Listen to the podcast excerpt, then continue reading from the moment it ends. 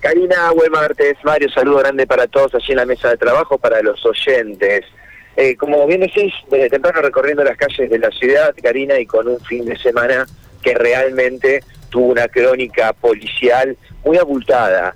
Y esto repercutió directamente en los ingresos al hospital José María Cuyen, con números, Karina y Mario, que preocupan porque son números prepandemia y de reojo todavía se sigue viendo qué es lo que pasa con esta eh, nueva ola en Europa. Bueno, en definitiva, fuimos hasta la dirección del Hospital José María Cuyen para hablar con su director, Juan Pablo Poletti, hablar de los ingresos del fin de semana, hablar de este episodio, este incendio que se registró en la jornada de ayer en una vivienda de la costanera santafesina, en Almirante Bravo 5800, que tiene a dos personas con eh, varias quemaduras que están graves internados en el Hospital Cuyen y además también otros ingresos con muchos accidentes de tránsito. Si te parece, escuchamos la palabra de Juan Pablo Poletti. Sí, dale. Eh, bueno, tal cual todos conocen, ingresaron en la madrugada del lunes dos pacientes, uno del sexo masculino de aproximadamente 60 años, con casi un poquito más del 50% de la superficie corporal quemada, eh, fundamentalmente en rostro, en miembros superiores, miembros inferiores.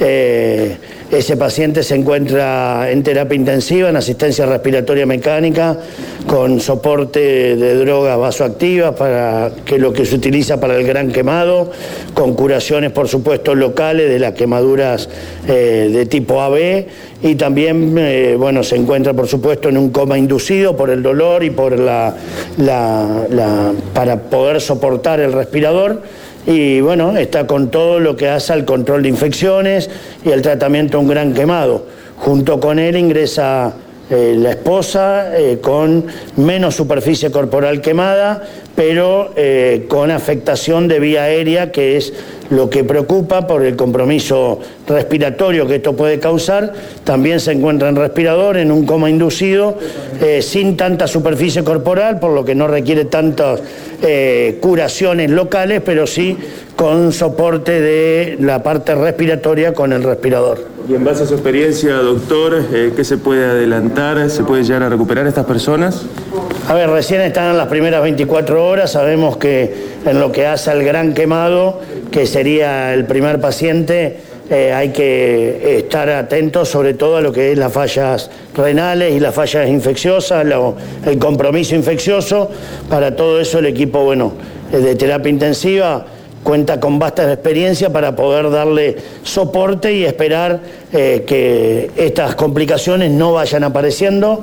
Y por otro lado, en el caso de la mujer, eh, lo que más preocupa es el compromiso de la vía aérea y que eh, creo, por lo que se me ha informado, que la que más tiempo estuvo en contacto con la humareda, por lo que también la intoxicación con monóxido y con la cantidad de eh, hollín que pudo haber inhalado, y esto es lo que produjo las quemaduras de la vía aérea y es lo que va a determinar una vez que se pueda ir despertando, que eso lo va a definir terapia intensiva, cómo es el compromiso respiratorio y las posibles infecciones de la vía respiratoria. Doctor, el fin de semana largo. Sí, el hospital Cuyen volvió a la normalidad, podríamos decir, en cuanto a la cantidad de casos que hubo que atender. Eh, sí, fue un fin de semana largo, con calor y, realmente en la cantidad de accidentes eh, tuvimos eh, un poquito más de 55 accidentados, que es un poquito más de la media diaria que tenemos nosotros, pero sobre todo porque se dieron entre viernes, sábado y domingo. El, lunes casi hubo solamente nueve ingresos por accidente, por lo que si uno resta eh, esos nueve del domingo, del lunes, perdón, y centran los otros tres días, casi hubo un promedio de 16, 17 accidentados con un caso grave de un derrape en el viaducto Oroño con, eh, que impacta contra el guardarray, que se encuentra en terapia intensiva, por suerte estable. Ayer se pudo extuar ese, ese paciente, está estable, con buena evolución, evolucionando favorablemente, pero con una, tuvo que recibir una cirugía de tórax para poder eh, eh, corregir todo el daño que causó de parte blanda el golpe de su cuerpo contra el guardarray.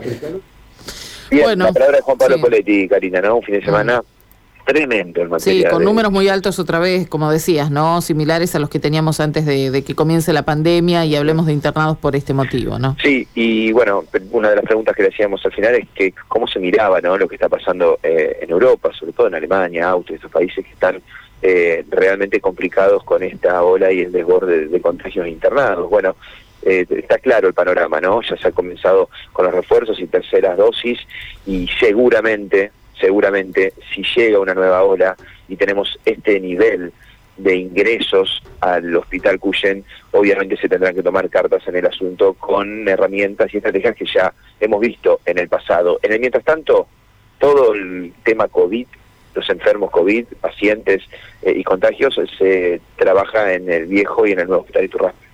Claro, claro, bueno, eh, un hospital Iturraspe que, bueno, volvió a la normalidad después de que, eh, eh, bueno, se instaló allí todo el, tema, perdón, el hospital Cuyen, que se había instalado todo el tema de la carpa con el hospital de campaña y demás, ahora se retira, entonces por eso también que vuelve a preocupar, ¿no? El incremento de este tipo de casos. Sí, se viene el calor, Karina, mucha gente en la calle y eso es lo que preocupa, ¿no? Y sí, seguramente. Gracias, Mati. Hasta luego. Gracias, hasta luego.